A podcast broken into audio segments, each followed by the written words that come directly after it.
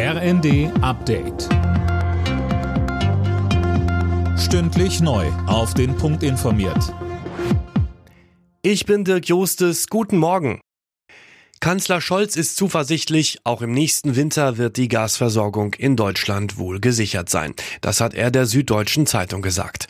Der SPD-Mann will sich außerdem dafür stark machen, dass weitere Flüssiggasterminals gebaut werden, wie in Wilhelmshaven. Dort wird so eine schwimmende Anlage heute feierlich eingeweiht.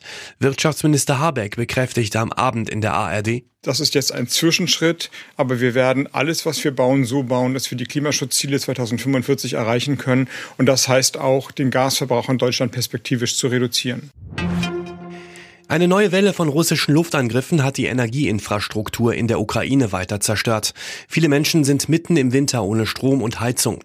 Der ukrainische Stromnetzbetreiber spricht von Notabschaltungen im ganzen Land. Schlecht fürs Klima, die Umwelt und den Menschen. Die Bundesärztekammer hat sich für ein Böllerverbot an Silvester ausgesprochen, und zwar dauerhaft. Ärztepräsident Reinhardt sagte der neuen Osnabrücker Zeitung, die ungeregelte Knallerei passe nicht mehr in die Zeit. Nach heftiger Kritik will Twitter-Chef Elon Musk die Sperre mehrerer Journalistenkonten wieder aufheben. Zuvor hatte Musk dazu eine Twitter-Umfrage gestartet. Darin hatte sich eine große Mehrheit der User dafür ausgesprochen, die Konten wiederherzustellen. Bei der Fußball-WM rückt das Finale näher. Heute steht aber zuerst das Spiel um Platz 3 an. Kroatien und Marokko treffen ab 16 Uhr aufeinander. WM-Reporterin Jana Klonikowski weiß mehr. Spiel um die goldene Ananas, überflüssig. Das Spiel um Platz 3 ist als Duell der Enttäuschten ja schon ein wenig verschrien.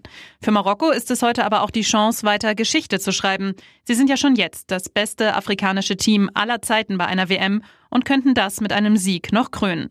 Und bei Kroatien ist es das letzte WM-Spiel in der Karriere von Superstar Luka Modric.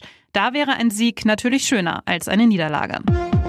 Alle Nachrichten auf rnd.de